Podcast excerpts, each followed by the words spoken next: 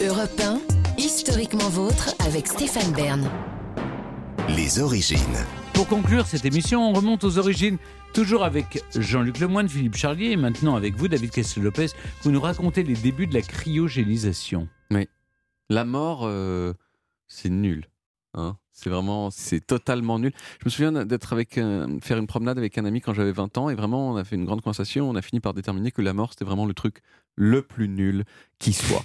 Et donc, ça fait un moment que les gens essayent de faire en sorte de mourir le plus tard possible. Et quand la mort semble inévitable, ils s'accrochent à la moindre probabilité, aussi minuscule soit-elle, de ressusciter un jour. Et c'est pour ça que certaines personnes se font cryogéniser, dans la perspective qu'un jour, lorsque la science aura évolué, on les décongèle et on les fasse vivre à nouveau. Mais alors, qui a eu cette idée? Eh bien, comme souvent, c'est un monsieur américain. Il faudrait que je compte les, mess- les messieurs américains qui ont inventé des trucs dans ma, dans ma chronique. Mais il y ils en a sont plus nombreux que les autres. hein. Exactement. Euh, ce monsieur, c'était un prof de maths et de physique euh, qui s'appelait Robert Ettinger.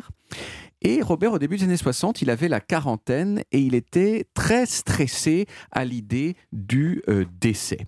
Et là, il s'est souvenu d'une histoire qu'il avait lue quand il était adolescent et qui s'appelait The Jameson Satellite, le satellite Jameson, qui raconte l'histoire d'un personnage dont le corps décédé est propulsé dans l'espace et se retrouve en orbite autour de la Terre, exposé à des températures glaciales, jusqu'à ce que, des millions d'années plus tard, des cyborgs venus d'une planète lointaine le ramènent à la vie en le réparant minutieusement, cellule par cellule. Et, inspiré par ça, Robert, en 1962, il a publié un livre qui s'appelle The Prospect of Immortality, la perspective de l'immortalité, dans lequel il dit en substance non, mais qu'est-ce qui nous dit que la mort n'est pas un processus réversible? Qu'est-ce qui nous dit que la médecine n'y arrivera pas dans un futur lointain? Et qu'est-ce qu'on a à perdre? À essayer Son livre, il a eu un succès mondial et il est considéré comme l'acte de naissance du mouvement de la cryogénisation, qui est une discipline dont il faut euh, que je vous dise euh, vraiment tout de suite qu'elle est considérée comme une pseudo-science nulle, pas bien du tout. La première personne à être cryogénisée, c'était un professeur en psychologie à l'université de Berkeley en Californie.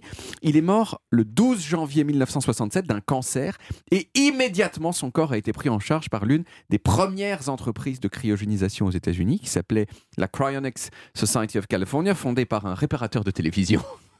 Et puis, le corps a été envoyé dans une autre entreprise spécialisée dans la cryo- cryogénisation, fondée, elle, par un fabricant de perruques. On n'est pas trop dans le domaine de la médecine, comme euh, vous pouvez le remarquer. Il y a pas mal de gens qui ont été cryogénisés comme ça dans les années 60 et 70, mais le prof de Berkeley, c'est le seul qui subsiste euh, cryogénisé aujourd'hui Ah bon? encore. Pourquoi? Parce que c'est un problème auquel on ne pense pas forcément, mais de la même façon que les gens meurent, eh bien les entreprises meurent aussi. Tous les corps cryogénisés avant le milieu des années 70, à l'exception de celui-ci, ils ont été abandonnés sur le chemin de la vie éternelle. Pourquoi? Eh bien parce qu'il y avait soit plus personne pour payer leur conservation, ou plus souvent même l'entreprise qui s'en occupait a tout simplement fermé ses portes. Et donc on les a décongelés et on les a mis à la poubelle. Mais alors, Non, mais c'est horrible. mais alors, est-ce que la cry- cryogénisation, ça a la moindre chance de marcher?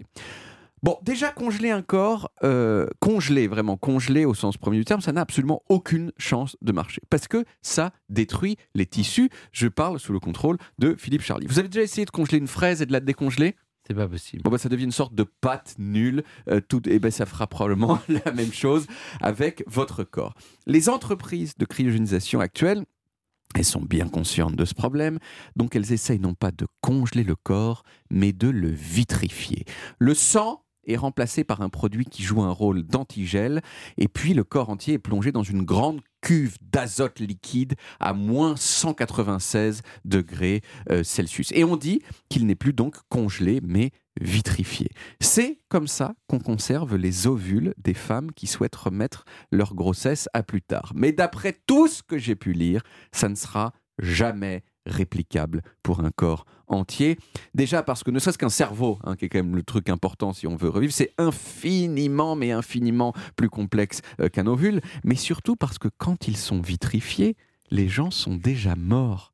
Donc vous pouvez vitrifier tout ce que vous voulez. Si vous dévitrifiez, vous obtiendrez quelqu'un qui est encore, Encore mort. mort. Voilà, Bah oui. juste pareil qu'au moment où on l'a vitrifié. Et en plus, c'est en plus, euh, enfin, ce dernier petit truc, ça coûte une fortune. Hein. Oui, parce qu'il faut payer la location de la... 200 de 000 la dollars aux États-Unis. Par an ou pour tout? P- Pour tout, parce qu'ensuite ils placent l'argent et l'idée c'est qu'on on paye le, on, on paye la, la- comment dire, l'entretien euh, de votre corps euh, congelé avec euh, les, euh, les, Les rentes, revenus. les Bah oui, revenus. mais si vous avez placé tout l'argent sur une banque qui a fait faillite, Oui, là, c'est là- là- là, vous on, vous, foutu. on vous dévitrifie. Oui, voilà. Donc moi, ce que je vous conseille plutôt, c'est de considérer que la mort, c'est une sorte de sommeil, juste un sommeil en beaucoup, beaucoup moins bien, puisque euh, on ne se réveille jamais. Voilà. Voilà. Merci beaucoup. Bonne journée à tous. Merci.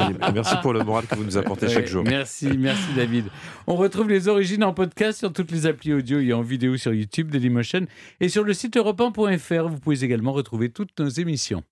Historiquement Vôtre, c'est terminé pour aujourd'hui, mais on revient demain dès 16h avec toute l'équipe et surtout avec trois nouveaux personnages, trois espionnes qui ont oublié leur mission. Betty Pack, une espionne qui aimait les hommes, mais son dernier amour lui a fait oublier son objectif premier.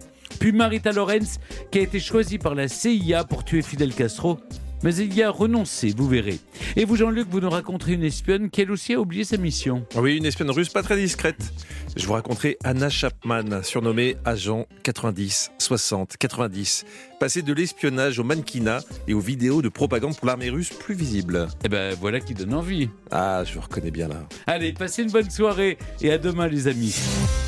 Retrouvez Historiquement Vôtre tous les jours de 16h à 18h sur Europe 1 et en podcast sur europe1.fr.